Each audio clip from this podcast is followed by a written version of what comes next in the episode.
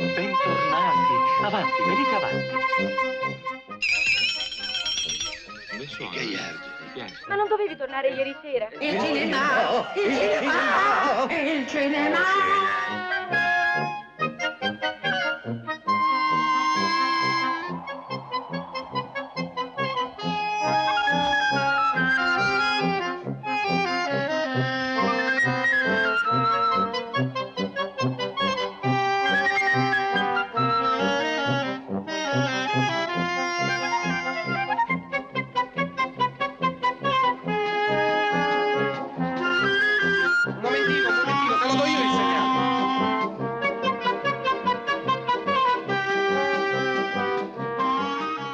la cinéphilie et du cinéma transalpin, je vous souhaite le bonjour. Ceci est le salon de Filmo qui se réunit périodiquement pour évoquer des grands maîtres que nous contemplons à genoux.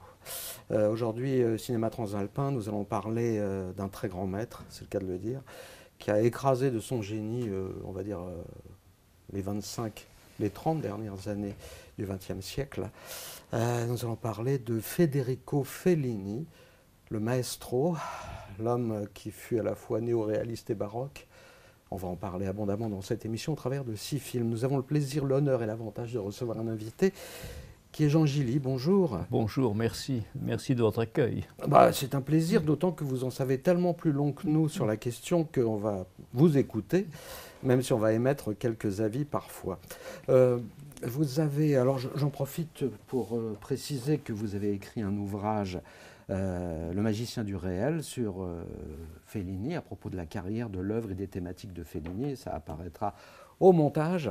Euh, vous êtes un grand spécialiste du cinéma italien. vous faites aut- autorité sur la question. Là, dans l'actualité, mais on en reparlera peut-être un petit peu, vous avez publié un livre sur Mario Soldati. Et en gros, le cinéma italien n'a aucun secret pour vous, et c'est pour ça que vous allez nous apporter votre expertise vis-à-vis du cas Fellini, qui est un cas en lui-même, puisque, on pourra peut-être le dire, c'est un cinéaste euh, qui est une planète en lui-même, en- euh, un univers en soi qui n'a pas généré finalement tant d'héritiers, ou alors peut-être beaucoup d'admirateurs. Mais on va évoquer tout ça tout de suite. Charles Nemes est à vos côtés pour euh, apporter sa propre expertise de cinéaste. Didier Philippe Gérard, qui est lui aussi cinéaste et scénariste et qui a une grande expérience de la musique au cinéma, et moi-même qui ne sais rien si ce n'est présenté. Alors, sur ce que je viens de vous dire, euh, est-ce qu'il y a des héritiers à Fellini ou est-ce qu'il n'y en a pas? Non, il n'y en a pas. Euh, je pense que dans le domaine de la création artistique, là, là, nous sommes euh, réunis pour parler de cinéma, mais on pourrait parler de peinture, on pourrait parler de littérature, on pourrait parler euh, d'architecture, on pourrait parler de musique, c'est fondamental. Euh, Lorsqu'on rencontre euh, de grands maîtres, ils sont forcément sans succession. Mm. Euh, il peut y avoir évidemment des influences, des références, des allusions. Mais euh, une succession, c'est- impossible. Euh, après Goya, y a-t-il un, successeur à Goya Euh, Après Beethoven vous voyez Et alors, le, poids d'ailleurs dans le cinéma italien d'un cinéaste comme Fellini a quelque chose presque de paralysant. C'est-à-dire qu'aujourd'hui, les jeunes cinéastes, enfin en tout cas, disons les cinéastes qui ont travaillé après la disparition de Fellini, bon, ont tous été marqués. Quand on, quand on parle d'un des cinéastes les plus connus aujourd'hui, comme Paolo Sorrentino, il n'y a pas de doute que Paolo Sorrentino s'est abreuvé aux mamelles de Fellini, et que la, présence de Fellini est extrêmement visible dans ses films. Mais est-il un descendant de Fellini? Sûrement pas. C'est quelqu'un qui a un tempérament, qui a des caractéristiques personnelles, mais euh, Fellini est quelqu'un qui impose Mm. aux gens qui travaillent dans le domaine du cinéma de faire leur compte avec lui, quoi, et qu'il a un peu comme une statue du commandeur. Mm. C'est-à-dire c'est à la fois avoir Fellini dans sa généalogie, c'est à la fois stimulant, mais c'est aussi paralysant. Alors on va évoquer un peu ce- cet univers, comment il s'est conçu, comment il s'est construit et comment il est devenu si singulier, puisque c'est une belle histoire d'ailleurs euh, d'évolution par l'œuvre. Euh, et actuellement sur Filmo, il y a un certain nombre de films qu'on propose. Euh, on n'a pas l'intégrale de Fellini. On, essaiera de l'avoir un jour, on le jure. Mais en tout cas, on va parler de six films, plus un septième qu'on évoquera très furtivement, et euh, qui sont, je pense, un résumé assez intéressant de l'évolution de cette carrière. Alors, le premier film dont on va parler, c'est en 1955, Il bidonne. Et c'est peut-être euh, Charles qui va nous faire un petit résumé de ce dont le film parle. Très brièvement, c'est l'histoire d'un trio euh, de malfrats qui, euh, euh, pratiquent des escroqueries euh, et extorquent de l'argent à des gens pauvres en se faisant passer pour des ecclésiastiques qui, euh, qui trouvent des trésors cachés euh, dans leur euh, ferme dont ils seraient les héritiers. Et, euh, et c'est le parcours, euh, plus précis, on suit plus précisément le parcours de l'un d'en- l'un d'entre eux, euh, qui n'est pas content de son sort et qui entre une espèce de, soupçon de remords ou l'ambition d'en faire plus. Enfin, je ne peux pas dire plus que ça. Mais donc, le film a, a- une apparente tonalité de comédie dans ce qui s'y pratique. Et en fait, c'est un film extrêmement noir sur l'exploration de l'âme humaine et, euh, peut-être le défaut de culpabilité, euh, la, naïveté, euh, l'abus, mutuel de ces gens qui sont théoriquement frangins en escroquerie et pas du tout solidaires. Enfin, je vais m'arrêter là parce que j'ai pas envie de raconter l'histoire et, et parce que déjà on est chez Fellini, me semble-t-il, et vous me corrigerez, euh, on a déjà mis un pied dans un cinéma qui va devenir un narratif. C'est-à-dire qu'on on ne raconte, déjà, chronique, en fait, on, on est ne dans la raconte déjà plus tout à fait une histoire. Oui, euh, déjà dans ce film se met progressivement en place cette manière de raconter par bloc, par bloc narratif successif, sans se préoccuper d'un enchaînement comme cela est le cas dans un scénario de type traditionnel. On décrit les, grandes séquences, par exemple notre protagoniste euh, Augusto, ce vieux, ce vieux euh, malfrat euh, qui voudrait venir en aide à sa fille qui doit entreprendre des études et qui, dans cette perspective, a essayé de détourner une part du, butin. Eh là, il y a un épisode complètement autonome. On pourrait presque, dans, dans, chez Fellini, on pourrait presque découper. Mm. hein, euh, dans les DVD, il y a le chapitrage, mais ce chapitrage, il est souvent arbitraire, où, où il ne rend vraiment pas vraiment compte de la construction du, du film. Avec Fellini, non. Le chapitrage, il est parfait, parce que Fellini construit son, son film par étapes successives.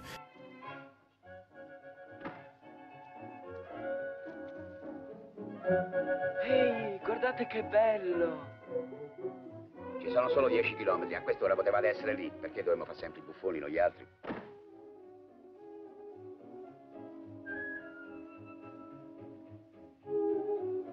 Sembra un paesaggio di Corò, eh?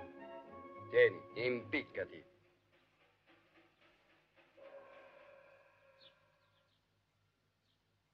Oh, questa è la cartina. Quel segno lì è l'albero. A otto passi dall'albero c'è il tesoro. Ah,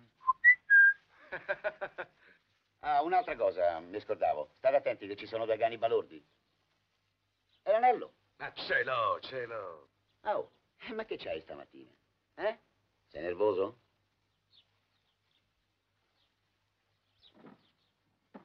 Fammi un po' vedere, qui sta tutto a posto.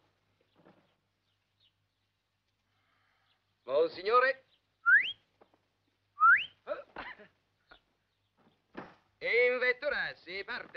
Et là, euh, avec ce personnage, il est d'ailleurs allé, il faut le, le rappeler, est allé chercher un acteur américain, euh, Broderick Crawford, qui était un acteur notamment de films noirs, euh, que Fellini, Fellini adorait le cinéma américain. Quand il était ado- adolescent et qu'il allait au cinéma à Rimini, dans une salle devenue mythique qui s'appelait, qui s'appelle toujours d'ailleurs, aujourd'hui c'est devenu une espèce de, de, de musée Fellini, c'était le Fulgore. Et d'ailleurs, il est inhumé là-bas, si je puis me permettre. Il est inhumé Ainsi là-bas, que ouais. Giulietta. euh, Donc euh, le- ce, ce- ce- ce- ce rapport de Fellini à sa ville natale, en, en l'occurrence Rimini, est très fort. Et notamment, c'est là qu'il découvre le cinéma en allant au cinéma. À une époque, nous sommes dans les années 30. mm. Euh, avec Fellini, ce souvenir de sa carrière est facilité par le fait qu'il est né en 1920. Alors on sait parfaitement, en 40, il a euh, 20 ans. euh, on, on peut- on peut suivre facilement. Donc dans les années 30, il a entre 10 et 20 ans, il va beaucoup au cinéma, comme tous les adolescents de, France, d'Italie, à l'époque, la grande, il n'y a pas de télévision, le- le- le- les images animées, on ne peut les voir qu'au cinéma, et les gens vont beaucoup au cinéma. Et, dans les années 30, qu'est-ce qu'on voit au cinéma? Ben, Évidemment, on voit d'abord des films italiens, mais on voit aussi énormément de films américains. Et je pense que c'est une partie de l'imaginaire de Fellini se nourrit de ce cinéma américain, ce qui expliquera qu'il aille ensuite chercher Anthony Quinn pour La Strada ou Broderick Crawford pour euh, Il Bidone, c'est-à-dire Oui, cette- et puis même dans les films ultérieurs, il y aura d'éventuels castings américains. Euh, Enfin, je pense on aura l'occasion de parler de Casanova, même si en l'occurrence. Mais euh, même avant, il y avait euh, déjà, euh, grâce à Dino De Laurentiis, qui à un moment a eu un contrat d'exclusivité avec Fellini, il y a eu, on a envisagé un certain. Mais bon, on va Paul- pas. même Paul Newman, on a pensé voilà. Pour, pour la Dolce Vita, le Voilà. premier acteur auquel avait pensé la production, plus Mm. que Fellini lui-même, qui finalement ne suivra pas cette proposition, on a pensé à Paul Newman pour le rôle que prendra finalement Marcello Mastroianni. Marcello Mastroianni. Et alors, on peut rappeler tout de suite ou, ou souligner tout de suite le fait que Fellini, comme tout le cinéma italien, mais lui de manière encore plus systématique, ne tourne pas en son direct. Oui. Alors qu'en France, dans ces mêmes années, on tourne en son direct, en Italie, non. Alors ça, ça offre au metteur en scène un avantage considérable sur ses collègues français. C'est qu'il a à disposition un panorama, un éventail euh, D'acteurs. d'acteurs absolument extraordinaire. Et comme on ne- on n'enregistre pas le son direct, peu importe que Broderick Crawford ne parle pas italien, il, il va s'exprimer en anglais ou même, euh, c'est pas une légende ou un mythe, il fait jouer à ses acteurs euh, des séries de phrases qui ne sont que des chiffres, 1, 2, 3, 4, 5, 6, 7, 8, juste pour avoir les lèvres qui bougent et que l'on pourra ut- utiliser ensuite pour le, le doublage. Et donc, il peut faire appel à cet acteur mythique qu'est Broderick Crawford. Aujourd'hui, c'est un acteur peut-être un peu oublié, pas par les cinéphiles. euh, faire appel à lui et c'est- un choix déterminant. quoi. Il arrive à imposer la personnalité de ce, ce- ce- ce vieux gangster Augusto de, de façon magistrale. Et il est doué. Il est doublé, et on sait par qui, par d'ailleurs le même doubleur qui avait doublé déjà Anthony Quinn dans La Strada, qui est un acteur de théâtre et aussi de cinéma, surtout de théâtre, mais également beaucoup de, de cinéma, qui s'appelle Arnold Foa, euh, qu'on voit notamment dans Les 100 Cavaliers de Cotavavi, qui est un, acteur euh, qu'on a plutôt vu dans des films d'action, et il se sert de sa voix parce qu'il il trouve que sa voix, parce qu'en plus il, il voit quelque chose de constructif dans ce rapport entre un visage et une voix. C'est-à-dire il cherche à associer un visage et une voix qui fonctionnent bien ensemble, pensant même que le- le- la véritable voix du comédien ne serait pas aussi bien. Alors, Jean-Gilles, on aura l'occasion de reparler de, de ce- cette question du doublage qui permet en effet des acteurs étrangers de venir rentre- de rentrer dans l'univers de Fellini. Euh, On aura aussi l'occasion éventuellement de se demander si c'est pas aussi une manière euh, de dépersonnaliser la, ou de casser la structure d'un acteur. Mais auparavant, je vais poser la question à, à notre ami Didier Philippe Gérard. Euh, Nino Rota fait la musique d'Il Bidone, euh, et c'est pas la première musique d'ailleurs. hein, alors peut-être quelques mots sur un peu la la relation entre ces deux grands artistes, parce Oui, que euh, on sait que quand on dit Fellini, on dit Nino Rota. Quand on dit Nino Rota, on parle aussi d'autres grands cinéastes, mais, mais c'est un très grand musicien. C'est un très grand musicien qui a euh, euh, un parcours euh, absolument étonnant, dans le sens où c'est déjà, euh, dès son enfance, un musicien. Bon, ses parents sont des musiciens et il, il étudie le piano très jeune et il commence à composer très jeune également. Et euh, il compose un oratorio à l'âge de 12 ans, oratorio qui sera joué aussi bien à Milan qu'à Paris, c'est-à-dire qui est, qui est reçu comme une œuvre classique euh, de, de- de- poids. C'est un petit Mozart, un enfant Ah, prodige. Vraiment prodige, très très très étonnant.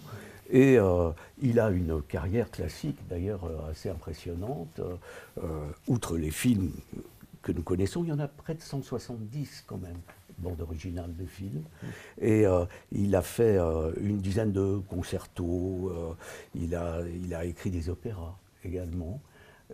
Est-ce que sa notoriété en tant que compositeur classique, si j'ose dire, est aussi grande que celle d'avoir été le compositeur non, au et pour, cinéma? et pour la simple raison que c'est évidemment moins populaire.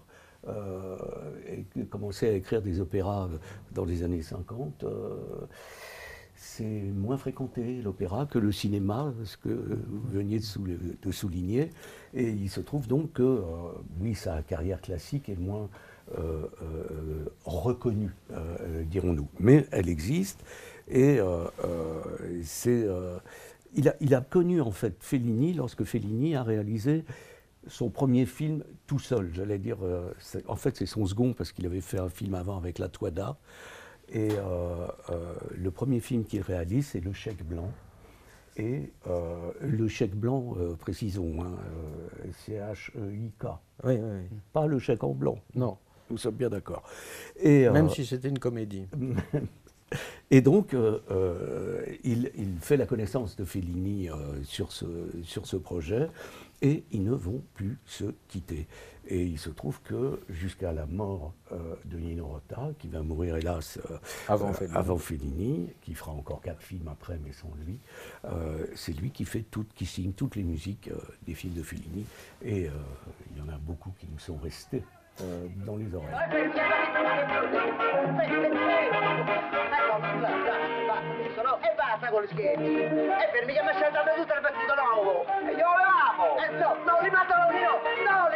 Allora capo bello vieni qua così, capo freddo vieni qua così bello, vieni a così, così.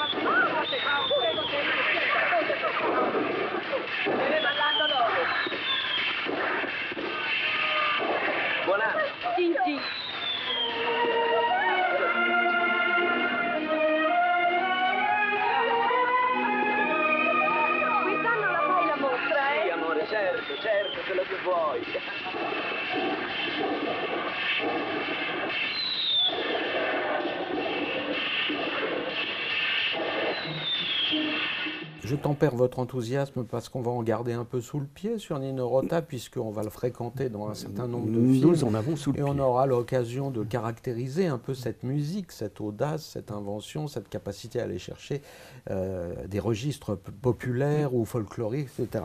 Mais je vous propose d'enchaîner, euh, même si on aurait pu rester encore sur Il Bidone. Il faut juste préciser aussi qu'il y a Richard Bessard dans le film, qui est aussi un acteur américain important. euh, qui était déjà dans euh, la Strada. dans la Strada, absolument. Euh, préciser aussi que euh, Ben, y a Fellini. Pardonnez-moi, je vous interromps. mais Absolument, il y a, y a- il y a Madame. Il y a madame. Donc, Enfin, Giulietta Massina n'est pas que Madame non plus. Non. hein, soyons rendons grâce à Giulietta, euh, qui joue un, un joli rôle dans ce film. Euh, elle a été beaucoup dirigée par son mari dans les premiers films. Je rappelle que dès Il Bidonne 1955, c'est après les, c'est après les Vitelloni, c'est après le Chèque Blanc, c'est après la Strada. Donc euh, Fellini est déjà quand même une stature, a déjà une, une envergure, une stature internationale.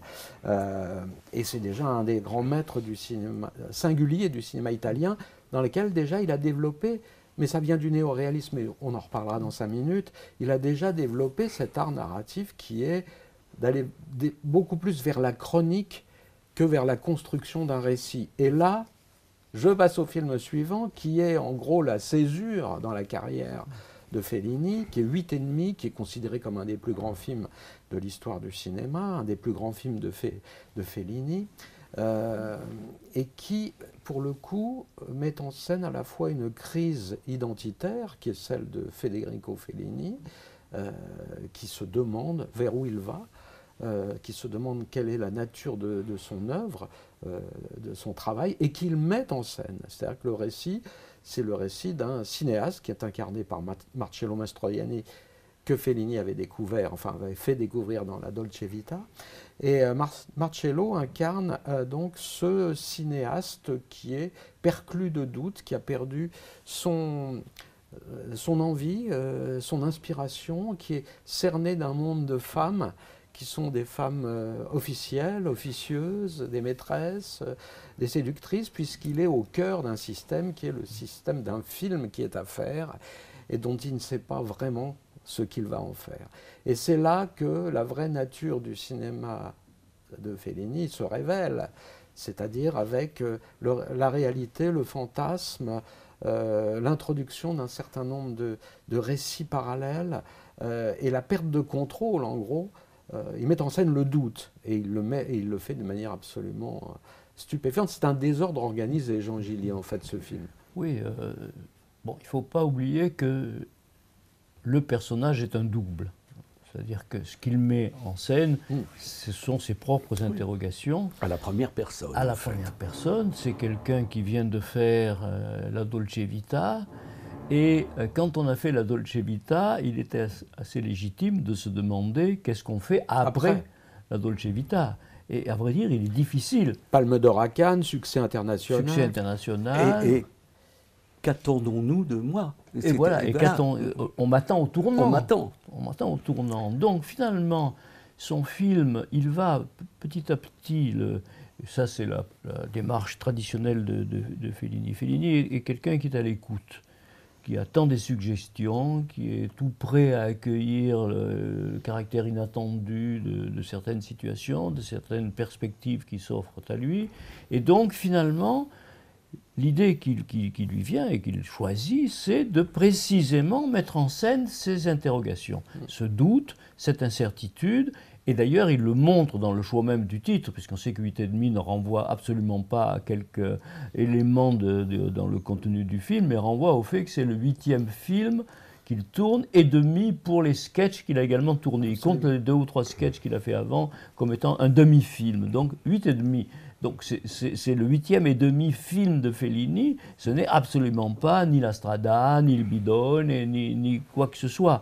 Et c'est cela qu'il met en scène. Et il met en scène là toutes les incertitudes en s'appuyant sur quelqu'un qui est devenu entre-temps quelqu'un qui a changé de statut, qui est Mastroianni. Parce qu'il faut toujours rappeler, il me semble, que lorsqu'il fait appel à Mastroianni pour la Dolce Vita, après avoir écarté la possibilité de faire appel à Paul Newman, parfois on s'est dit, mais pourquoi Paul Newman, il aurait eu de la peine à le diriger? Pas du tout, il avait déjà démontré qu'il était parfaitement en mesure de diriger des acteurs américains, même très célèbres, sans aucune difficulté. Bon.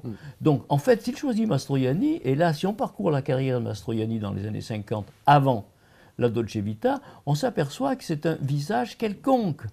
Et c'est pour ça qu'il le recrute. C'est pour ça qu'il le recrute. Quand la première, lors de la première rencontre entre euh, Fellini et, et Mar- Mar- Mastroianni, Mastroianni raconte que Fellini l'appelait Marcellino, parce que Fellini avait ce goût de- des- des diminutifs, qui était une façon de s'approprier un petit peu la personne qu'il avait en face de lui. Lorsqu'il accueille Marcellino, il lui dit Moi, j'ai besoin d'un visage quelconque, je ne veux pas de Paul Newman. Et Mastroianni, qui a quand même un certain sens de l'humour, dit Parfait, je suis prêt à faire un homme quelconque.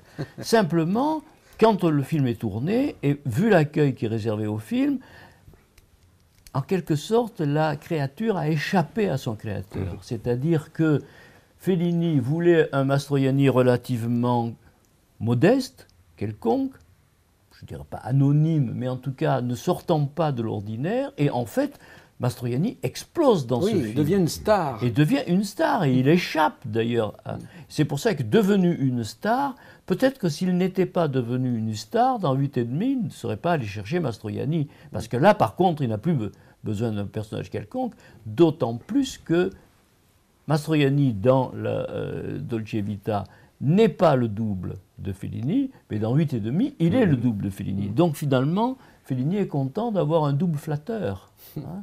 C'est agréable. mais dépressif. Un Mais, un peu dépressif, Mhm. hein, tout à fait. Et C'est-à-dire qu'il reproduit admirablement ce que Fellini essaye d'exprimer avec son film.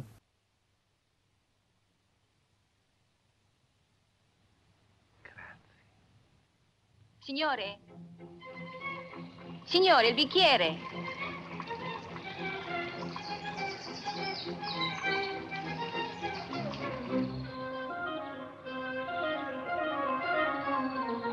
Sono qua. Vuole che parliamo del film? Sì, certo. Bene, allora mi dirà poi lei se questa relazione dovrà mostrarla anche al suo produttore. Francamente non vorrei farle avere delle noie. No, no, non si preoccupi, l'ho chiamata io. Vede, ad una prima lettura salta agli occhi che la mancanza di un'idea problematica, o se si vuole di una premessa filosofica, Vogliamo sederci? rende il film una suite di episodi assolutamente gratuiti. Può anche darsi divertenti nella misura del loro realismo ambiguo. Ci si domanda cosa vogliono realmente gli autori. Ci vogliono far pensare, vogliono farci paura.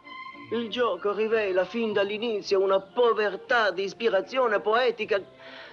Mi perdoni, ma questa può essere la dimostrazione più patetica che il cinema è irrimediabilmente in ritardo di 50 anni su tutte le altre arti. Charles Nemes, j'ai besoin de votre point de vue sur le film, puisque c'est en effet une sorte de révolution euh, euh, rhétorique, si j'ose dire, enfin de forme, de fond et de forme. Et puis vous allez en profiter peut-être pour nous expliquer, euh, ce, puisque vous avez évoqué ça, Jean Gilly, ce snaporase, euh, c'est, euh, c'est d'où ça sort et pourquoi? Enfin, peut-être Alors- que vous prononcerez la, la formule. Alors moi, ce que je crois, c'est que, c'est que, ayant revu des films pour, pour préparer cette émission, c'est que dans le cas de Fellini, on parle de l'œuvre. On est obligé de parler de l'œuvre. Et il y, a, euh, il y a des ruptures qui sont en fait l'incarnation d'une continuité. Alors je vais expliquer, essayer de développer ce paradoxe. C'est que puisqu'on a parlé de Bidone, il y a la séquence, enfin le bloc de la soirée de réveillon, où euh, Fellini commence à filmer le chaos. Le chaos, le tumulte, euh, les mouvements collectifs. Euh, on va retrouver la trace de ça dans la Dolce Vita, qui, avec l'apparition de Mastroianni, d'Anouk Aimé, le rapport à la ville de Rome, c'est-à-dire le rapport à la ville autour, ce qui n'existe pas dans le bidonnet, est déjà, contient déjà en germe ce que sera euh, visuellement euh, 8,5. Même si ça se passe dans une station thermale, il y a un rapport à l'environnement architectural permanent. Donc, donc en fait, il y a, y y y des pans euh, de la cinématographie qui se, qui se rajoutent ou qui se bousculent et qui se remplacent. Mais, mais je pense que le lien, enfin, vous, vous- vous- je ne dis pas de bêtises pour l'instant. Et, et- et- et- et- et donc ça, ça s'échafaude comme ça. Euh, ça s'échafaude en permanence. Alors, en ce qui, en ce qui concerne euh, 8,5, pourquoi est-ce que, pourquoi est-ce que le film est une bascule? C'est parce que euh, euh, tous les fondements sont là pour que euh, le miracle euh, s'accomplisse. C'est-à-dire tout d'un coup, la liberté est totale, puisqu'au au fond, on ne parle pas de rien, mais presque. C'est-à-dire qu'on parle de l'impossibilité de parler. À partir de quoi? On peut tout dire. À partir de quoi euh, on passe du réel au fantasme, au cauchemar, au souvenir, sans alerter nécessairement le spectateur. J'ai lu qu'il y a eu des copies qui ont circulé euh, en Italie où il y avait euh, les séquences non présentes étaient, en sépia ou, étaient légèrement bleutées pour alerter le spectateur qui n'était pas, qui n'était pas dans, dans la contemporanéité. Et, dans- tout le film, on a ces bascules de temporalité, ces bascules de moments, ces bascules de genre, euh, le rapport entre le réel et l'irréel, qui laissent ou pas des traces sur la suite. Et c'est une construction absolument savante que lui euh, fait au fur et à mesure. C'est-à-dire qu'il a réussi, grâce à la Dolce Vita, à s'inscrire aussi dans un mode de production, un mode de fabrication extrêmement viable. C'est qu'il a un scénario pas achevé, euh, Oui, il a ça- des décors à disposition, euh, euh, on invente la chose au fur et à mesure qu'elle vienne, ne- n'enregistre pas de sens synchrone et en faisant dire, je dis pas n'importe quoi, mais peut-être parfois n'importe quoi aux acteurs, on va réécrire le dialogue derrière. Donc c'est en, en évolution constante et cette liberté-là, n'y a à peu près que lui au monde qui l'a à ce moment-là, me semble-t-il. Oui, c'est sur sa, sur sa notoriété, quoi, sur le fait qu'il a presque crédit ouvert. C'était d'ailleurs le- le- le- le- la terreur des, des producteurs, que, que les budgets soient dépassés, que, Ce qui que- arrivera, que, que- les, durées de tournage soient prolongées. enfin, euh, on sait qu'il lui est arrivé sur un film qui fait 3500 mètres de, de pellicule, il lui est arrivé d'en tourner 70 000. quoi, hein. ça, ça veut dire un, un panier absolument euh, incroyable. Et, et- et- et il n'aurait pour rien au monde. C'est quelqu'un, curieusement, c'est quelqu'un qui faisait peu de prises, mais qui par contre tournait beaucoup, y compris des séquences entières qui ne sont pas conservées au, Au montage. au montage. Montage qui est souvent effectué, je crois, par le frère de.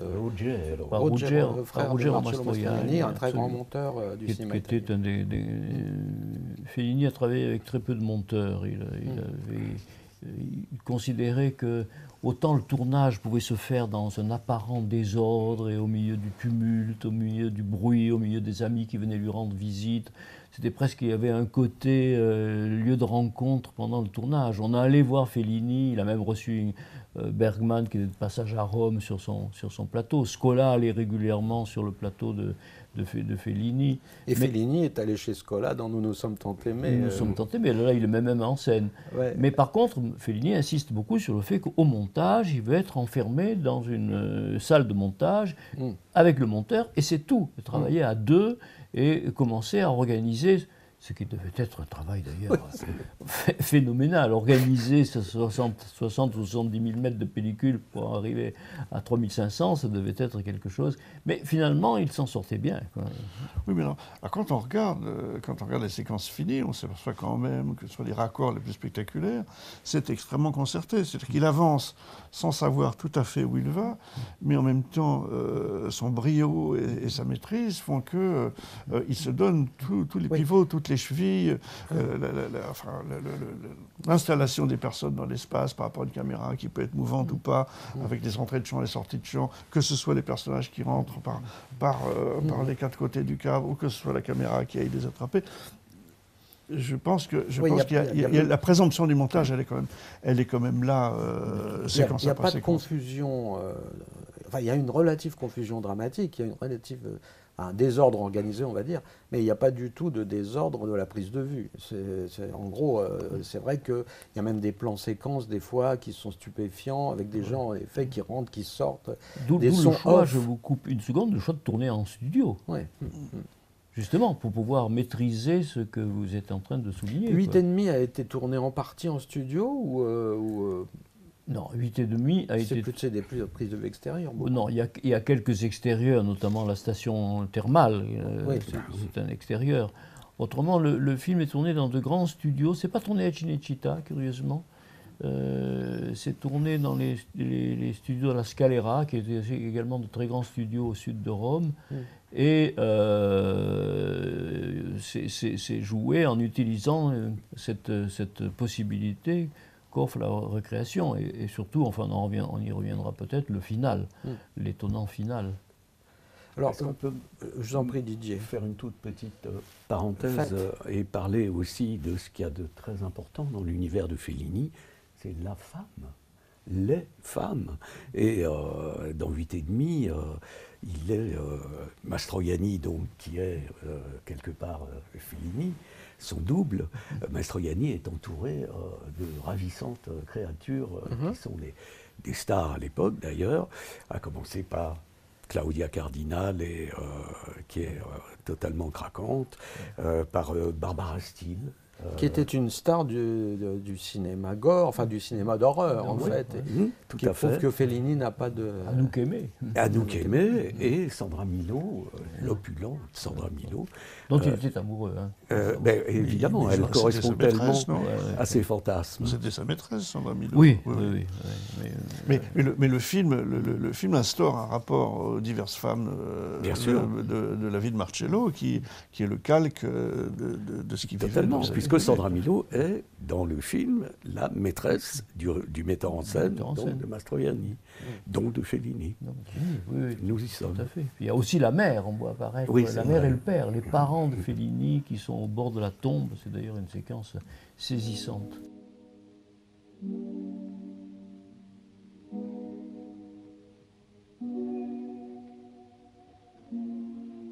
Tu sei la mamma, vero?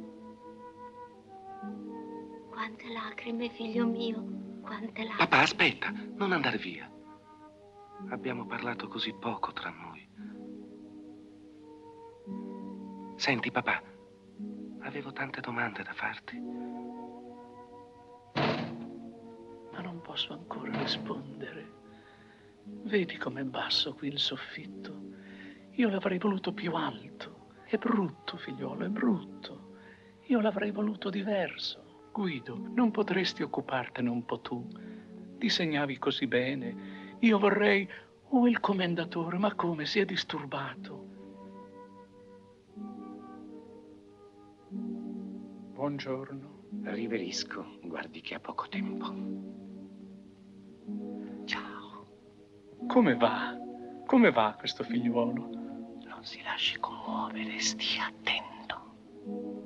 Puisqu'on est euh, une petite euh, parenthèse, euh, on, on a, et on va parler beaucoup de Nino Rota, mais on peut signaler aussi pour tous les cinéphiles que on a euh, Wagner dans le film, Mhm. puisqu'on a l'air de la, de la Valkyrie, La Valkyrie. qui, de la Valkyrie, qui servira un peu plus tard à Francis Ford Coppola pour la fameuse séquence de l'attaque des hélicoptères dans, euh, dans Apocalypse Nord, et qui là, en l'occurrence, n'a rien à voir avec des hélicoptères, mais qui c'est stupéfiant parce que l'utilisation qui en est faite donne un sens complètement différent, un sens emphatique et en même temps euh, dépressif, Mhm. mélancolique, étrange, à, à- à cette cohorte de gens qui tournent autour du metteur en scène qui n'a en réalité pas grand-chose à en faire. Quoi. Mais Didier, est-ce que je me trompe ou le, le- le- le thème de ce qui sera la musique du parrain est, euh, est à un moment donné déjà cité Ah, mais euh, il y a de toute façon un vrai rapport entre la musique du parrain et euh, le, le 8,5, dans le sens où, euh, euh, on va en parler effectivement, euh, Nino Rota euh, s'auto-cite euh, aussi euh, souvent euh, 170 films, hein, ne perdons pas de vue, euh, mais euh, euh, chaque fois avec, euh, avec de la créativité et quelque chose qui ressemble vraiment à ce qu'il veut faire passer. C'est ça qu'il y a de, très étonnant aussi dans, son œuvre. Alors, si vous le permettez, on, on- on va suivre Nino Rota, bien sûr, on continue à suivre Fellini dans cette carrière, cette carrière qui maintenant va s'ouvrir vers une... Enfin, il y a un vrai coming out, si j'ose dire. C'est-à-dire que Fellini peut devenir le Fellini qu'il doit être, qu'il rêve d'être, c'est-à-dire projeter sur un écran absolument tout ce qu'il travaille en s'affranchissant absolument de peut-être de, toutes les règles du cinéma, puisque maintenant il est le, le maître international. Euh, même si 8,5 n'aura pas le succès colossal qu'a pu avoir euh, la Dolce Vita, mais C'est un film difficile, hein, par ailleurs. oui, Bon, pour le grand public. pour oui. le grand public, Ouais. euh, la Dolce Vita est d'un- accès plus facile. quoi. Alors là, on fait une parenthèse en 1970 sur un film qui, euh, euh, alors, qui est à contrario de ce que je disais, qui est une sorte de référence à son propre univers, à l'univers de son enfance, et qui est Les Clowns. C'est un faux documentaire. hein.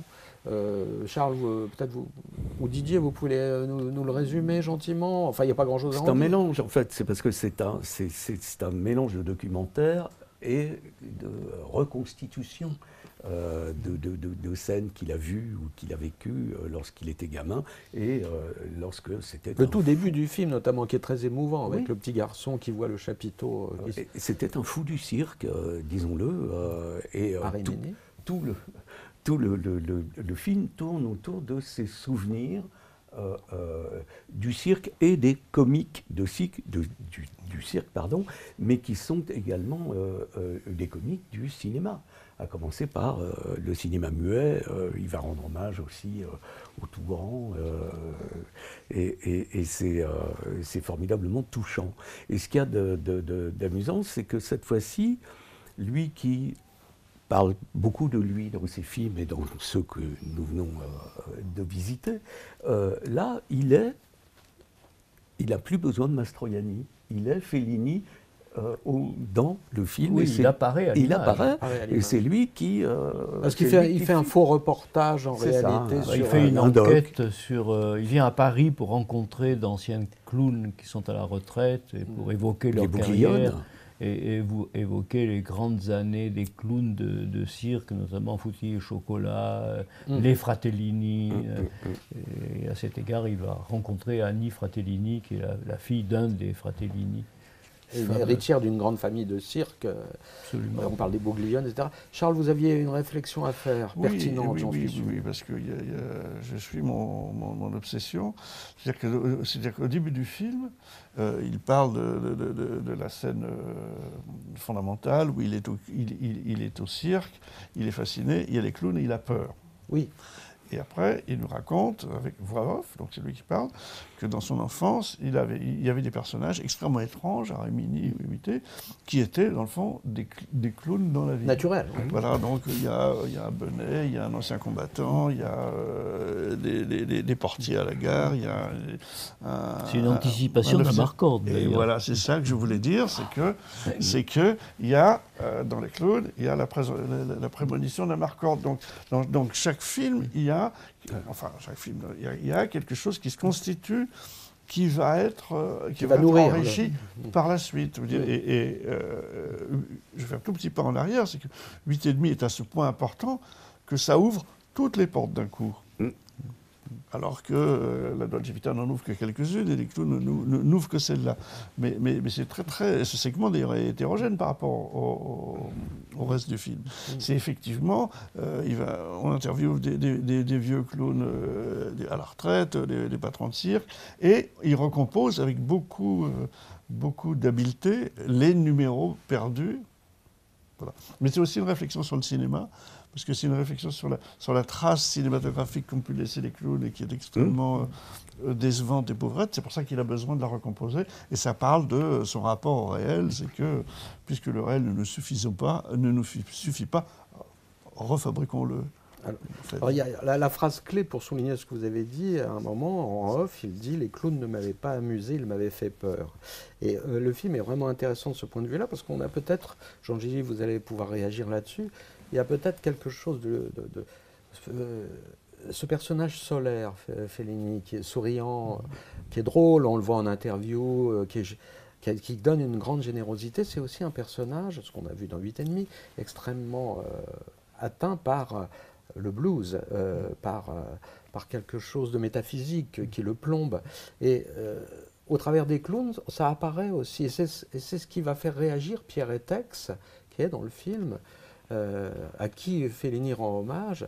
Mais Pierre Etex voit dans le film de Fellini quelque chose qui diminue, qui détruit, euh, qui, caricature ce qu'est le clown. Pour Etex, le clown, c'est une sorte d'idéal, mais pour Fellini, c'est une sorte de mélancolie. Alors je, vous laisse réagir sur cette réflexion. Est-ce que vous la trouvez pertinente?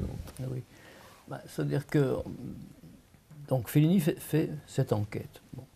Et euh, il arrive à individualiser deux figures du clown. Le clown blanc Et l'Auguste. et l'Auguste. Mm. Alors, le clown blanc, c'est un euh, méchant. D'ailleurs, il disait Hitler était un clown blanc. Par contre, Mussolini était un Auguste. Alors, il divise le monde entre clown blanc et Auguste. On, est- on ne peut être que dans une des deux catégories. quoi. Je ne sais pas lui où il se rangeait, sans doute parmi les Augustes. Et, euh, et il, il prend un énorme plaisir à partir à mener cette enquête sur un peu un fantasme de- d'en- d'enfance. Et à la fin, il- il- la dernière partie du film, c'est la reconstitution d'un spectacle idéal dans lequel le point central, et ça va dans le sens de tout ce que nous venons de dire, c'est l'enterrement du clown. C'est la mort du clown.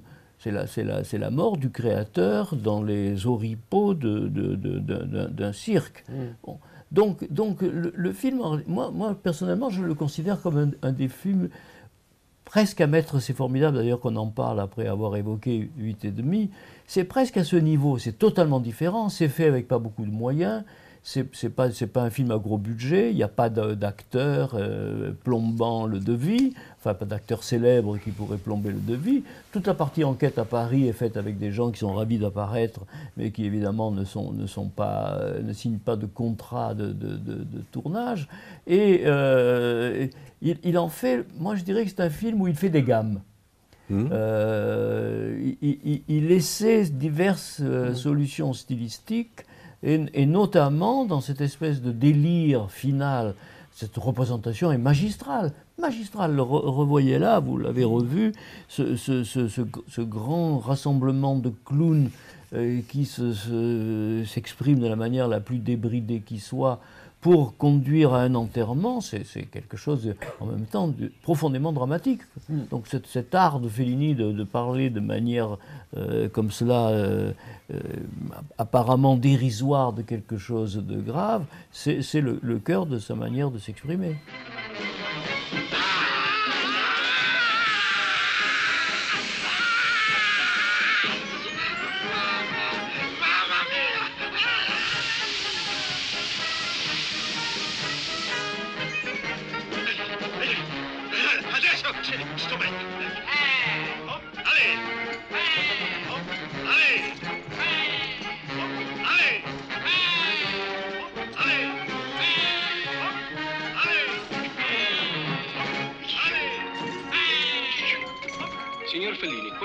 Messaggio che lei vuol dare con questo special televisivo?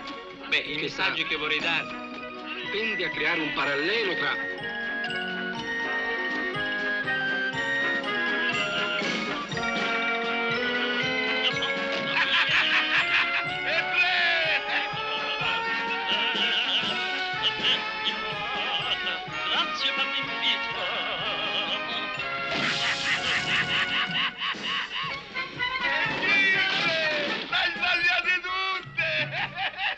On va conclure provisoirement sur les clowns. Euh, mais Didier, il y a dans le casting aussi des figures importantes. Il y a des figures euh, importantes et touchantes, euh, à commencer par une des héritières Chaplin, Victoria Chaplin, qui, qui apparaît dans le film et qui est, je veux dire, c'est un hommage de, de- de Fellini au grand maître. Au roi du burlesque. Bien évidemment. Et il y a aussi, et ça c'est amusant euh, très différemment, il y a Anita Ekberg qui vient faire un petit coucou, euh, en l'occurrence au tigre, euh, parce que dans le, dans le cirque, il y a une cage avec euh, des tigres, et elle est là, et ça l'amuse beaucoup. Mais c'est pour en fait continuer dans l'esprit de ce que vous, évoquiez tout à l'heure, c'est que euh, l'univers de euh, euh, Fellini se tricote d'un film à l'autre et on retrouve chaque fois des personnages qu'il a déjà exploités. Alors, il y, a les, passions de Fellini, mais il y a les, détestations aussi, puisque le film dont on va parler maintenant, qui est un film important, 1976, c'est sa, version, d'ailleurs son nom est dans le titre, euh, de la vie de Casanova. Le Casanova de Fellini, c'est le titre du film, euh, donc qui est tiré des mémoires de Giacomo Casanova, qui était à la fois un, mondain, un libertin, euh, un, espion, euh, et qui a euh, sévi à la cour euh, de Venise, puis euh, à Venise, puis à la cour de France, avant que de finir sa carrière quelque part euh, dans un État germanique. Euh, euh, et Fellini en donne, euh, Charles, peut-être vous pouvez en dire quelques mots, euh, en donne une, On lui, une propose, image. on lui propose de faire un film là-dessus, et, et- et, euh, il dit donc euh, Histoire de ma vie, qui sont l'ouvrage principal de Casanova, qui est beaucoup écrit par ailleurs, qui raconte donc, qui est une autobiographie, et il le trouve fat, prétentieux, euh, falot, euh, transparent, menteur. euh, et donc, pour des raisons euh, assez mystérieuses, parce que le film n'est pas simple à monter, euh, euh, il décide de le faire et il fait, euh, il fait un film contre. C'est-à-dire qu'il fait, un- il fait un film sur un personnage euh, qu'au fond il méprise. Voilà, qu'au fond il méprise et qui, et qui, qui incarne, selon lui, des fausses valeurs et qui a une identité, enfin comme ça, une réputation usurpée. Et ça, je, on Oui, peut ouais. dire ça. Et, et- et donc à partir de ce moment-là, à partir, à partir d'événements qui existent dans, ses mémoires, oui, enfin tout ça, tout ça a un fondement de réalité. Il fait un nouveau film par bloc. Alors, c'est un tout petit peu plus entrecroisé parce qu'il y a de la voix off pour, euh, pour, pour, pour- pour- lier la chose, il y a quelques allers- allers-retours temporels, mais un film par bloc, par grand, par, grand tableau, euh, où euh, se déchaîne un baroque visuel, un baroque sonore, euh, y compris dans l'anecdote, y compris dans la représentation de la sexualité, y compris dans, euh, dans l'utilisation, euh, pour, pour le coup assez singulière, de la musique de Nino Rota, dans, le cas particulier, mais je ne m'avance pas, qui est fait dans le, le- dans- dans le mépris de ce personnage, qui est son personnage principal, qui incarne beaucoup de choses qu'il déteste, à ce point que, curieusement, à la fin, il semble lui-même le prendre en compassion. C'est-à-dire que le, le- le film se termine sur une note moins, moins agressive que l'on pourrait croire, sur un tel paltoquet euh, du caleçon. Et, euh, et le film est très très troublant pour ça, parce que c'est un, triomphe visuel, c'est un triomphe de, euh, d'incarnation de personnages euh, perruqués, chorégraphique maquillés, aussi, qu'on imagine la, la première Ouais. séquence dans la, où on suggère les, les- le Kama Sutra avec la nonne, et qui est une véritable chorégraphie dans un lieu circulaire, avec un voyeur, qui est euh, à la fois le cinéaste et euh, un, un diplomate français. C'est une séquence incroyable. Après- on sait que c'est. Pardon. Non, et après j'en finis, et tout ça dans un univers visuel et dans du décor, qui sont des décors qui se revendiquent comme tels, c'est-à-dire la mer est fausse, euh, tout, tout est faux, et il faut bien qu'on comprenne, qu'on voit que c'est faux, parce que ça va être déterminant pour euh, les films qui vont suivre. Pardon, je vous ai interrompu. Non, non, non, mais parce que le, le- le- le problème justement de cette représentation artificielle, c'est vraiment le cœur du film. Et je me demande même si ce n'est pas une des raisons pour lesquelles il a accepté de le faire. Dans la mesure où le personnage ne l'intéresse pas euh, comme un personnage euh, essentiel. C'est un personnage sur lequel on sait qu'il a fait des bouts d'essai, il a fait des essayés il a fait. Il n'a il a pas pensé à Mastroianni, il, a, il pensait utiliser Gassman ou Tognazzi ou Sordi, et finalement il s'est rabattu sur euh, euh, Donald Sutherland parce que précisément, peut-être que s'il avait choisi un des trois euh, grands comédiens italiens, ils auraient été beaucoup plus proches de lui. Et il avait au contraire besoin de, de- de le tenir à distance, de, de- de- de- de l'éloigner.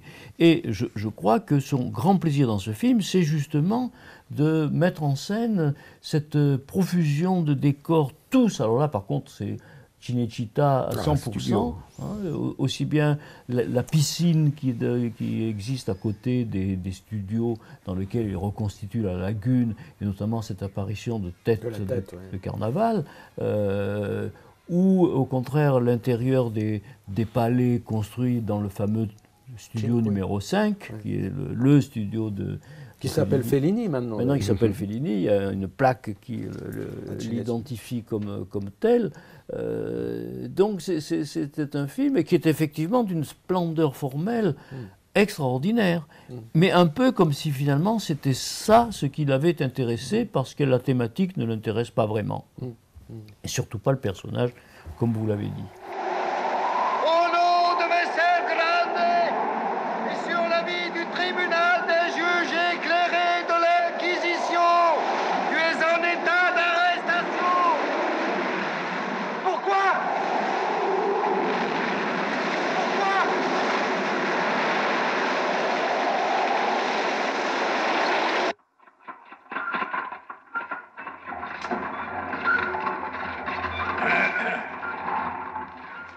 Giacomo Casanova, tu t'es rendu coupable d'exercice de magie noire, de posséder des livres d'années mis à l'index, d'être l'auteur d'écrits hérétiques et de mépriser la religion. Moi, Messer Grande, prévôt au nom des inquisiteurs de Venise, je te déclare en état d'arrestation et demande que tu sois sur le champ mis au plomb. Je respecte le jugement éclairé du tribunal, messieurs Grand. Mais je suis obligé de vous répéter que je me proclame totalement innocent.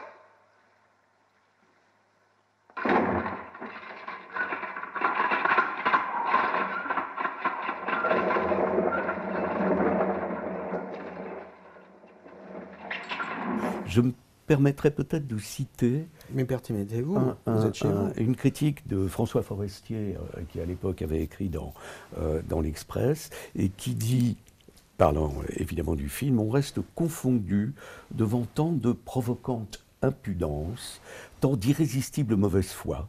Giacomo Casanova, fantasmé par Federico Fellini, est devenu un trompe-l'œil flamboyant, un cauchemar fantastique. Il ne s'agit plus d'une entorse à la vérité historique, c'est la vérité même qui est réinventée. Curieusement né du déplaisir, ce film baroque, époustouflant, ambigu, superbe, dévoile le visage d'ombre de Fellini. Et je trouve que ça résume assez bien euh, tout l'esprit euh, du film. Mais ce qui est intéressant, c'est quand même que le, on a parlé de la, c'est vous qui en parliez tout à l'heure, et c'est vrai que c'est une thématique très forte dans l'œuvre de Fellini.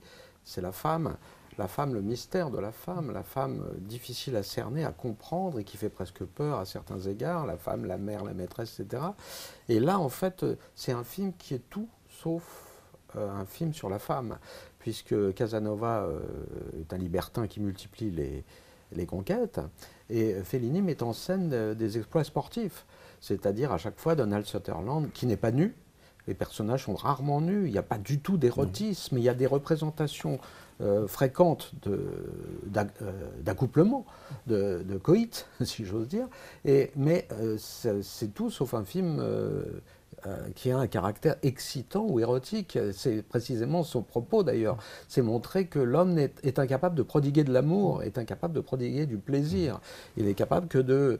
Et alors c'est intéressant, dans la mesure où on va passer à un autre film, admirer la transition, qui est La Cité des femmes, euh, dans lequel Fellini, alors là, va compiler le regard du macho sur les femmes et éventuellement aussi mettre en cause une certaine forme de féminisme militant.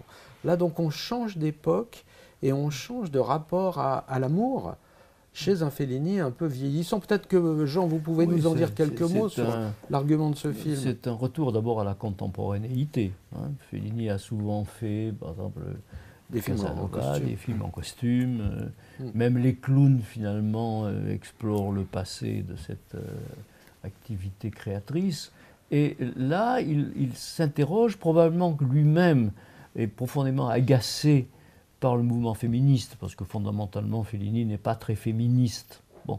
Et il a 60 ans. Et il a 60 ans. Par ailleurs, c'est aussi le regard d'un homme vieillissant. C'est, c'est- En 1980, donc c'est facile à calculer. c'est facile à calculer, absolument. C'est- un repère merveilleux quand on s'intéresse à Fellini. Et là, euh, alors il refait appel à son double. Hein.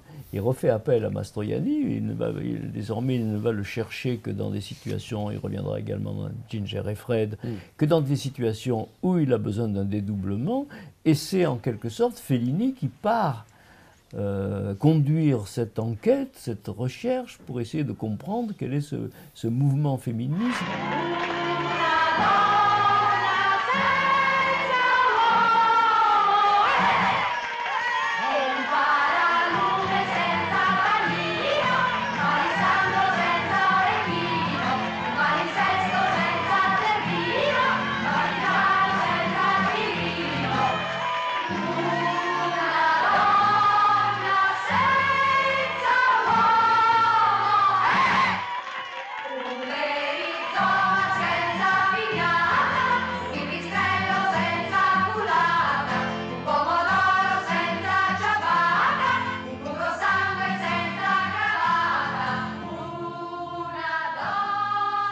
Dire qualcosa. Ma forse è inutile, sorelle. Ancora una volta siamo stati ingannati. In modo subdolo, come nel suo stile. Siamo state generose, accoglienti, materne. Abbiamo parlato, discusso, cantato, esibito i nostri riti, anche i più ingenui, senza ritegno, senza femminili pudori nell'assurda speranza di far capire a chi non può capire e non vuole capire quanta libertà, quanta autenticità, quanto amore, quanta vita ci è stata tolta. C'est une espèce de film dans lequel, par certains côtés, il règle ses comptes. Il règle ses comptes avec euh, les, femmes qui ont empoisonné sa vie. C'est un peu ce qu'on peut se demander, lui qui était particulièrement attentif euh, et qui avait notamment exprimé son approche de la femme par d'innombrables caricatures très suggestives. Il, disait lui-même que lorsqu'il préparait un film, il commençait par euh, gribouiller. hein, c'est le, terme qu'il emploie, scarabocchi, des gribouillages. Des gribouillages, disait-il, de fesses et de nichons. Voilà, C'était comme ça que euh, petit à petit l'idée du film se précisait. Et là, il va au bout de cette démarche avec ce film sur euh, la cité des femmes. Mais alors c'est très étrange, pardon, après je vais donner la parole à mes amis, c'est très étrange parce que moi spontanément j'ai eu la sensation, euh, quand on parlait de Casanova, ça m'a renvoyé à, à Barry Lyndon, euh, c'est-à-dire un film en costume sur un personnage assez falot.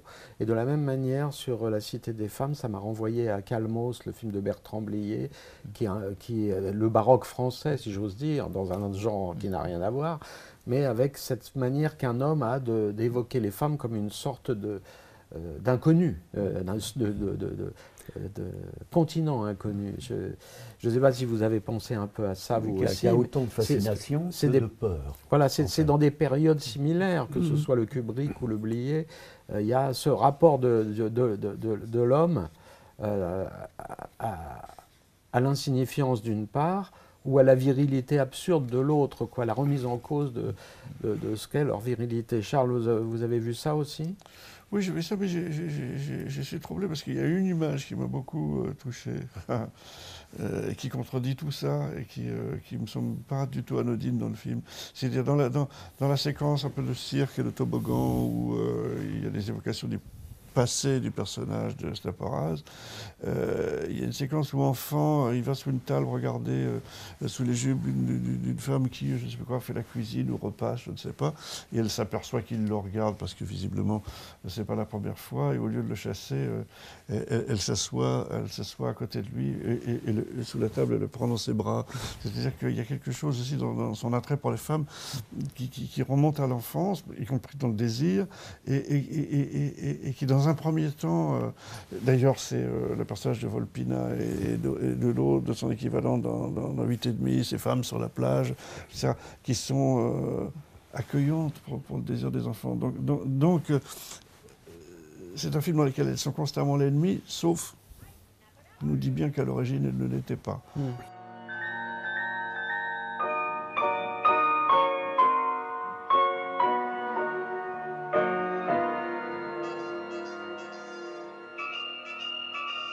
La rosina, la rosina di Verrucchio è la prima, è la prima a venire fuori dal mucchio.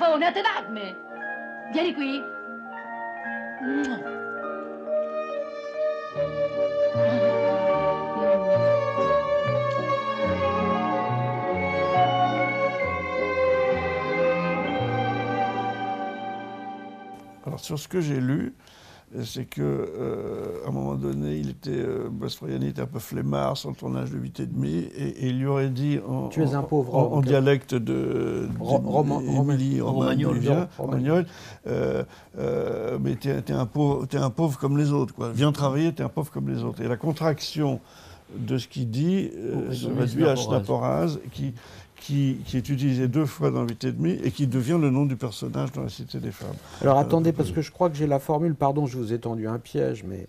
euh, Ah, c'est euh, euh, c'est la contraction, mais je ne sais, pas le prononcer, je ne parle pas italien, et encore moins le dialecte. euh, Cetesi sna un puraz. Ce qui veut dire en Tu es- dialecte tu es romanique, tu aussi- es juste, en romani, en romagnol, tu es juste un pauvre type. Voilà, quelle est la traduction littérale si, euh, Bah, si- J'avoue que j'apprends quelque chose, ça me fait extrêmement plaisir. Eh ben, voilà, tant mieux, ben, alors, moi donc, j'ai- donc j'ai moi lu- j'ai trouvé une, nu- une nuance de traduction, mais enfin c'est c'est- c'est- c'est- c'est du, c'est du même ordre. Quoi. T'es- Mais un- ça rejoint ce que vous disiez, c'est qu'il aimait donner des, euh, des surnoms aux gens et, et il inventait. il faut rappeler quand même que Fellini, c'est un glossaire aussi. euh, euh, Paparazzi, euh, qui, qui était le nom d'un personnage euh, dans la Dolce Vita, photographe sur la vie à voilà. voilà, est devenu un, un terme générique de la même manière que Charles Fellini. encore Bah, dit. Féli- Félinien, enfin, il y a, y a- y a euh, ils sont pas nombreux les metteurs en scène de cinéma euh, qui Oui. ont créé des adjectifs euh, félinien, hitchcockien. euh, Mon cher Didier, il y a un personnage dans ce film, La Cité des femmes, Mhm. non négligeable, une femme importante, qui est Anna Prouknal. Qui est Anna Prouknal, effectivement. Qui est aussi une femme de, de- de voix. De... Euh, oui, tout à fait. Et, euh, mais c'est aussi, comme dans quasiment tous ces films, cet hommage à la musique euh, euh, qui, a, qui a- qui a une place prépondérante euh, dans son œuvre.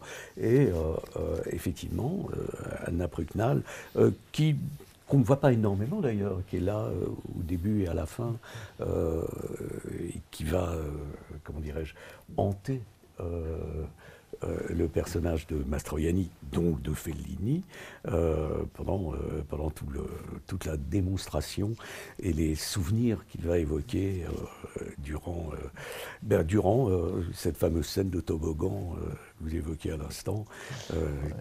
Mais il y a à travers le personnage de Poxnal dans la, dans la Cité des Femmes quelque chose qui est l'écho euh, de la grande explication de Marcello et Anouk Aimé euh, dans, dans 8 et demi. Oui. C'est un, couple qui est euh, encore dans, dans ce même conflit un, peu plus tard. Mais pour ça, je me, je me permets de me répéter, quand on parle de Fellini, il faut considérer l'œuvre. Je veux dire avec des, des, des films qui sont plus saillants que les autres, mais je pense que tout, tout est interdépendant toujours. E con gli amici passi per un uomo spiritoso, che sa vedere il lato buffo delle cose. E quando mai hai mai detto qualcosa che mi facesse sorridere? Che mi aiutasse a capire? Da amico. Mai.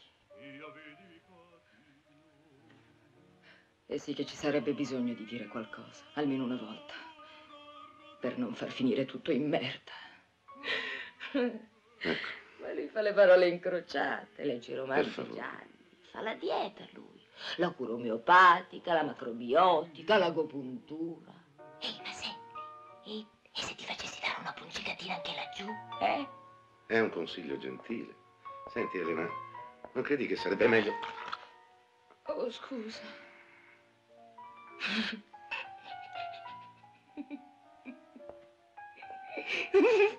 Ti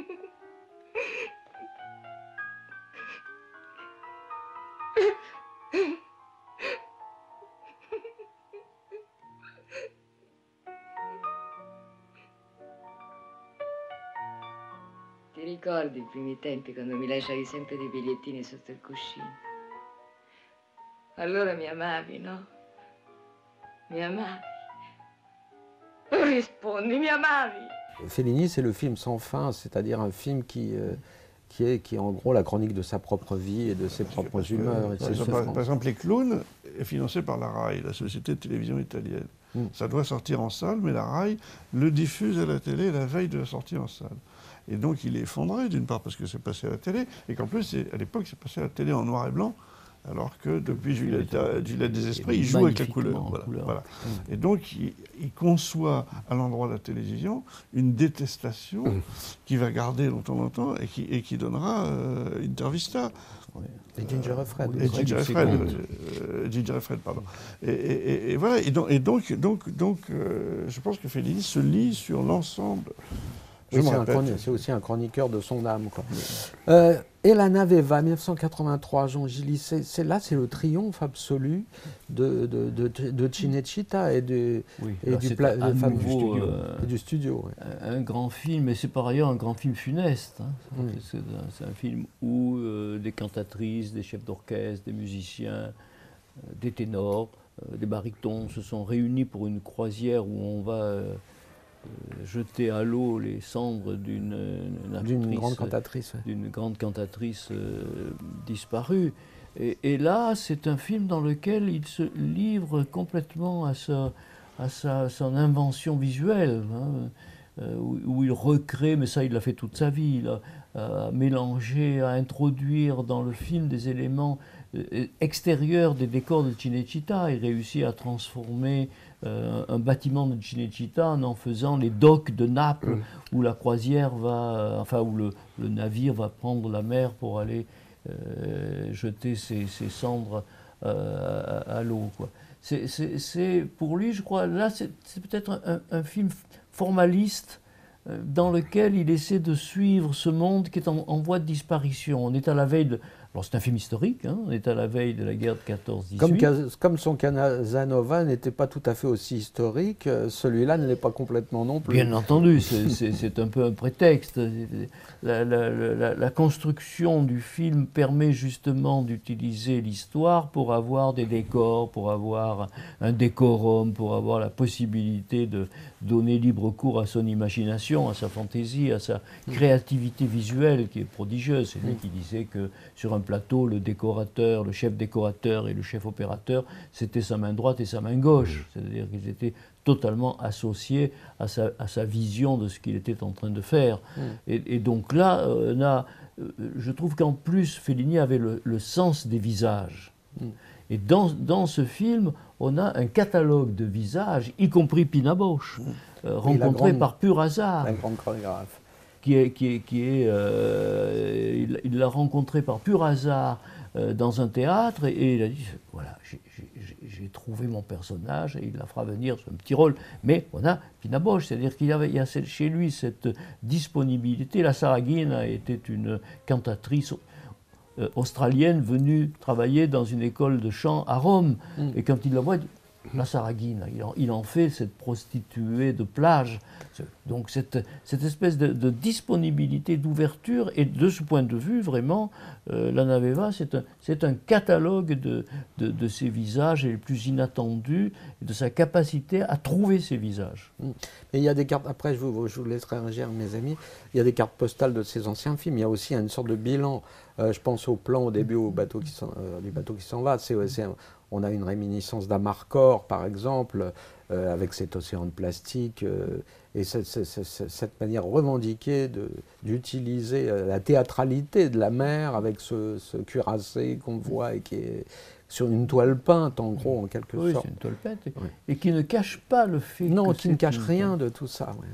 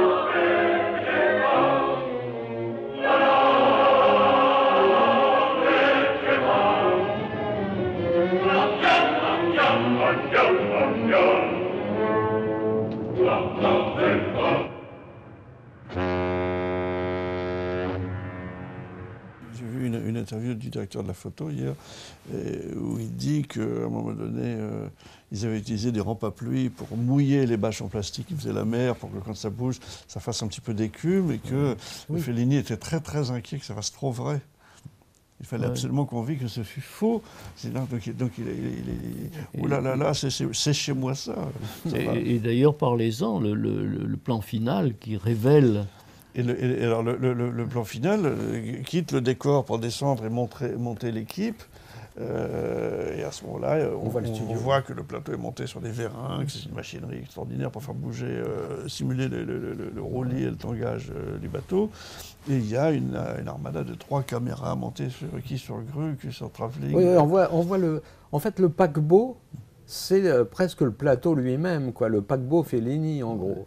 Voilà, mais ce qui est amusant, c'est que, c'est que quand on regarde la place des trois caméras, il y en a deux qui font de la figuration. Donc ce plan-là, lui-même, il est, euh, il est retrafiqué. C'est un plan de filou.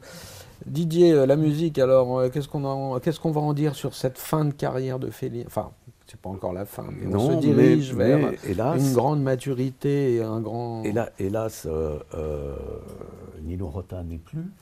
Euh, et un autre musicien euh, qui s'appelle Gianfranco Plenizio euh, signe la musique, mais il y a un mais, c'est que en fait, les, les trois quarts de la musique sont des classiques, euh, puisque nous sommes en présence de euh, chanteurs d'opéra, de ténors. Oui, la thématique, c'est aussi de cantatrices, etc. Et, et- et de musiciens, Mm. puisque même, je veux dire, le, le- le, Debussy euh, et- et revient en, boucle euh, au piano, et euh, euh, les, interprètes chantent Verdi, Rossini. euh, et ce qu'il y a d'assez euh, amusant, c'est que tous ces gens, visiblement, sont jaloux les uns des autres et euh, euh, se font euh, des bras de fer vocaux. Hmm. C'est à celui ou celle qui chantera le plus fort, le plus haut, le plus juste, les, les- les- les tessitures de folie. Et euh, euh, c'est très amusant parce que, euh, à un moment, comme dans un opéra, ils finissent par tous chanter ensemble. Et, et, c'est assez. on sent qu'il a pris un réel plaisir à mettre ça en scène, en fait, et à le raconter de cette manière.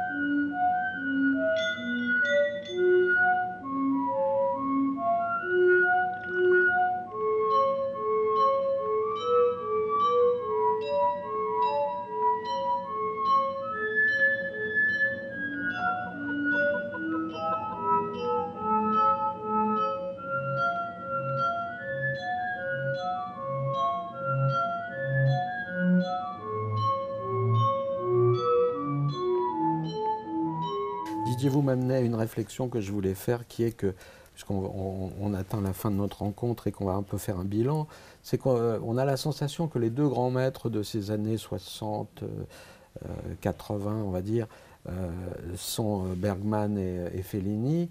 Et, Bergman, c'est un peu le maître du silence, et Fellini, c'est le maître de, la, de cette sorte de bavardage, de bruitage qu'est l'I- l'Italie. Le- le- le- la tragédie de l'Italie, quoi, comme Mhm. l'avait dit un, un poète. Euh, Fellini, je vais, je, vais, je vais me faire un peu l'avocat du diable, Jean Gillier, je, vous adresse- je m'adresse à vous. On a la sensation que si Bergman reste une sorte de, de- de figure euh, euh, immortelle, il, y a une y a un léger passage délicat pour la cinéphilie euh, autour de Fellini aujourd'hui. Est-ce qu'il n'est pas un peu au purgatoire Qu'on a l'impression qu'aujourd'hui, bon, vous allez me dire, c'est le principe de tous les grands artistes, c'est qu'il y a des périodes où on s'éloigne et des périodes où on revient. Est-ce qu'on n'a pas surestimé sur certains films, hein, pas l'œuvre bien sûr, mais est-ce qu'il n'y a pas eu une sorte d'exaltation collective autour de ce baroque, cette puissance euh, euh, d'imagination, et qu'aujourd'hui on le paierait un peu? Peut-être, c'est-à-dire qu'il il y a quelques films qui sont des phares absolus, hein, euh, qui appartiennent au panthéon de- de- du 7e art, aucun doute, mais il faut dire aussi que la seconde partie et la fin de carrière est inégale. Euh, son dernier film, La Voix de la Lune, euh, mais à part certains côtés, quelque chose d'un peu décevant. quoi. Euh, comme si dans le fond le film était répétitif, euh, comme si dans le fond il n'arrivait pas très bien à se renouveler, comme si dans le fond euh, il ne porte pas le regret. Il y a un film fameux, un projet de film, Le voyage de Mastorne, qui va alimenter par ses thématiques et que, dont des éléments seront repris dans d'autres films. Mais ce film qu'il n'arrive jamais à faire, il le porte un petit peu comme un remords. quoi. Et je ne sais pas jusqu'à quel point dans ces derniers films, il n'y a pas une espèce d'insatisfaction qui se trahit et qui se traduit aussi par euh, euh, une certaine difficulté à euh, retrouver ce qui a été, au moment où il est à son zénith, le, le- le caractère éclatant de son, de son génie. C'est vrai que vers la, vers la fin, les derniers films, Intervista, c'est pas non plus. euh, Ginger et Fred, c'est euh, Ginger et Fred, il y a de très beaux moments, mais il y a aussi des choses un peu faciles. Ouais. Donc euh, c'est vrai. Mais est-ce que ça veut dire que ça remet en cause le- le- le- le- l'étoile de Fellini je, je dirais que non, parce que les, les grands films euh, restent des, des- des points de repère que, que tout cinéaste, que tout cinéphile, que tout spectateur Mm. porte en lui. Quoi. C'est peut-être aussi l'époque qui est, est plus concernée par un cinéma narratif plus traditionnel. Oui, peut-être qu'il a de plus en plus de peine à se situer dans, Oui. ce- dans cette production italienne, Mhm. où il est un peu isolé. Et, et on sait d'ailleurs que un, un- un des aspects de, justement, on a parfois parlé de sa mélancolie, ou de, euh, est, est lié au fait qu'il aurait aimé, dans le fond, travailler beaucoup plus. En fait, Fellini n'était heureux que sur un plateau. quoi. Mm. Et entre un film et l'autre, il, est, il, est, il traverse une période un peu dépressive Mm. et il essaie d'utiliser le, le mieux qu'il peut. ces- ces- ces- ces- on s'est parfois demandé, Fellini a donné une, une quantité absolument incroyable d'entretiens. quoi. Il y a plusieurs livres qui sont des livres d'entretien avec Fellini. Quand on prend les revues de cinéma, il a donné des entretiens à toutes les grandes revues. Euh, et, et je me demande si, dans le fond, il n'était pas comme chez Erazade, qu'il avait besoin de, de parler justement pour combler un manque. Le- L'entretien lui sert de, comment dirais-je, de, de, de support, d'attente dans l'espoir de tourner un prochain film. Or, ça devient de plus en plus compliqué parce qu'il passe pour être un cinéaste qui coûte trop d'argent, qui est trop difficile à gérer. euh, et il subit le déclin du cinéma et italien. il subit en même temps un peu le déclin, la concurrence de la télévision, contre laquelle il passera son temps à, à croiser le fer. Notamment les interruptions publicitaires qu'introduit la télévision dans les films qui passent à l'antenne, Mm. euh, parce que précisément c'est un univers dans lequel il a de plus en plus de peine à trouver sa place. Il preventivo dell'astronave. Why are all your films slanted to the left? Commendatore, io poi vorrei parlare un momentino con lei a quattro occhi, perché insomma mi creda, io andare avanti così non ce la faccio più. Questo è un manicomio. Bene, parliamo dopo. Oh, scusi, che cosa mi diceva lei del colesterolo? Cette façon de faire des films sans What the hell héros, are you talking about, je darling? ne trouve pas tellement intéressant. Ça peut aller pour un roman, mais un film doit avoir un héros. I don't understand a damn bit of that French. Oh, now, honey, don't drink anymore. J'ai croisé Mazurski dans ma vie plusieurs fois et euh, ils se sont connus avec Fellini. Et Mazurski racontait que Fellini lui disait Ah, bah, c'est plus comme avant. euh, euh, Aujourd'hui, euh, euh, je m'agenouille pour expliquer à un acteur que- comment jouer la scène en disant Ah, tu dois la jouer comme ça. Et rien ne se passe, personne ne m'aide à me relever. Alors, quelques mots euh, de conclusion sur votre ouvrage à propos d'un cinéaste euh, un peu moins connu en France, mais qui n'en est pas moins important, qui est Mario Soldati. Alors, ce- quelques mots sur Mario Soldati sur votre livre. Soldati, c'est un personnage difficile à cerner. C'est d'abord, il est surtout connu comme écrivain. Il a pris le prix Campiel, il a eu deux fois le prix Strega, qui est le- euh, l'équivalent du Goncourt. Goncourt.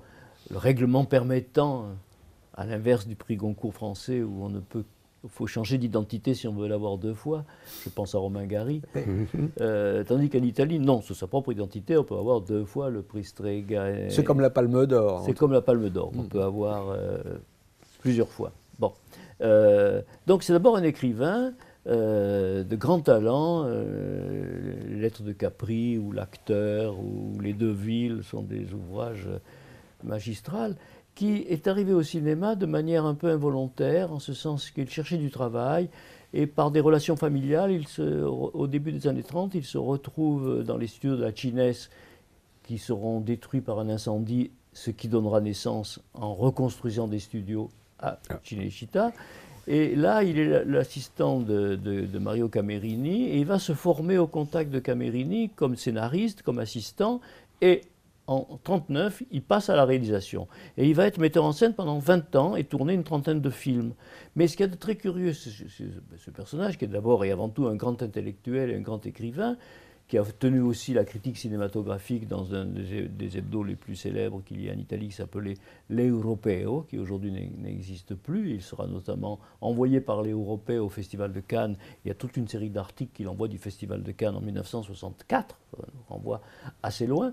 Euh, chroniqueur sportif, euh, euh, enquêteur pour la télévision, il fait des films enquête pour la télévision. Un premier film enquête sur la nourriture, à la recherche dei cibi genuini, c'est-à-dire des aliments sains. Euh, ce que merveilleux comme programme. Et puis surtout, il, tourne une, enquête où il apparaît lui-même à, l'image, commentant ce qu'il fait, euh, sur à la recherche des gens qui lisent. Et alors, à travers l'Italie, il découvre que les gens ne lisent pas. Et, surtout, il découvre qu'il y a encore, on est au début des années 60, il faut dire, c'est pas un film contemporain, qu'il y a encore énormément d'analphabètes. Donc il a, il a cette espèce d'ouverture d'esprit. Au cinéma, il donnera quelques films importants, notamment La Provinciale, et d'après Moravia, qui deviendra en français La Marchande d'amour, avec Gina Lollobrigida, ou La fille du fleuve avec Sophia Loren. Euh, mais, mais le meilleur de lui-même, il le donne dans quelques films, mais il le donne dans la littérature. Hmm. Oui, c'est un écrivain qui, qui fait cinéaste. Qui fait cinéaste. Et moi, c'est ce qui m'a intrigué, ce personnage. J'avais eu l'occasion de, de le rencontrer, de découvrir une personnalité euh, chaleureuse, euh, sympathique, euh, grand amateur de, de bonne chair et, et de bon vin. Il a écrit d'ailleurs un gros livre qui s'appelle Vin au vin, Vino al vino, c'est-à-dire où il célèbre euh, les meilleurs vignerons italiens, ce qui avait d'ailleurs chez lui des- des- des- une cave extraordinaire, parce que pour le remercier de ses pages dans ce livre, les vignerons lui ont envoyé à Noël des cartons de, de- de leurs meilleurs euh, crus. quoi. Donc, donc, euh, voilà, c'était un peu partir à la découverte de, de ce personnage tout à fait singulier qui mériterait d'être euh, plus connu qu'il ne l'est. Jean Gilly, merci. euh, merci à cette œuvre colossale que Fellini nous a léguée et qu'on va revisiter à chaque fois. Et on sait que euh, ce sont des. Les revisitations de ces films, c'est une manière de revoir d'autres films dans un film qu'on a déjà vu. Puis-je me permettre? Non. Nous avons euh, euh, nous nous- nous n'aurons pas le temps, mais euh, il faut dire qu'il fait partie quand même du programme, mais nous n'aurons pas le temps de parler de... Juliette des Esprits, en effet, qui est disponible sur euh, Filmo et qu'on peut voir en complément de tous ces films euh, de, de- de Fellini. Vous voulez dire un mot sur Juliette des Esprits, peut-être? Euh, On a encore cinq minutes, allez. Non, c'est un, de- c'est un des films les plus complexes. C'est- un des Avec des- Madame. Avec Madame, avec Madame, euh, avec Sandra Milo. euh, donc là encore, le jeu sur euh, l'épouse légitime et la maîtresse quasi officielle. Mm. Euh, Qui, qui était le cas d'ailleurs, ce qui a Ben été le oui. cas à un moment. oui, était- Une fois de plus, un film à la première personne. la première personne. hein. Euh, c'est un film qui, qui tourne à Fregene et dans la, euh, dans la, dans la propriété qu'il a- qu'il avait en bordure de l'Adriatique. Euh, et, et qui explore un peu justement, c'est aussi euh, le film où peut-être apparaît la psychanalyse. hein. c'est le film où, où clairement la psychanalyse est un des éléments nourriciers de l'œuvre de, de Fellini. Il a, il- il a suivi pendant des années une analyse.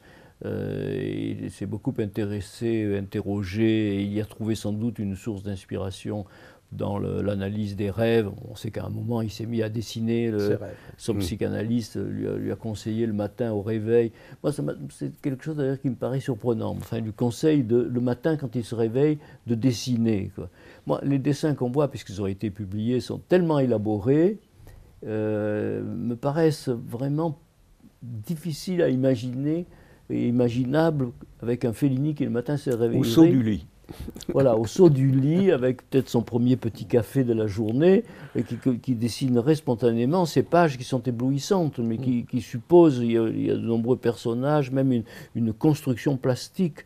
Alors bon, qu'il soit spontané ou qu'il soit un peu élaboré, quoi qu'il en soit, le résultat est là. Et, c'est peut-être dans Juliette des Esprits, d'ailleurs Juliette des Esprits, hein, que ce- cette dimension de l'œuvre de, de- est la plus visible. Euh, Dans d'autres films, la présence de la psychanalyse est plus souterraine. Là, elle, elle est étalée dans Ouais, les, fantasmes euh, visuels Mm. euh, de Fellini et de ses personnages. Eh bien, nous allons conclure là-dessus. Merci, merci Jean Gilly. Le cinéma italien a toujours besoin de vous. Merci. Euh, J'espère, euh, oui, bon, très bien. Et, et nous, nous allons continuer à faire des salons sur Filmo pour parler du cinéma américain, des grands acteurs, car au fond, euh, il n'y a rien d'autre en dehors du salon. La vie est ici. Merci à vous.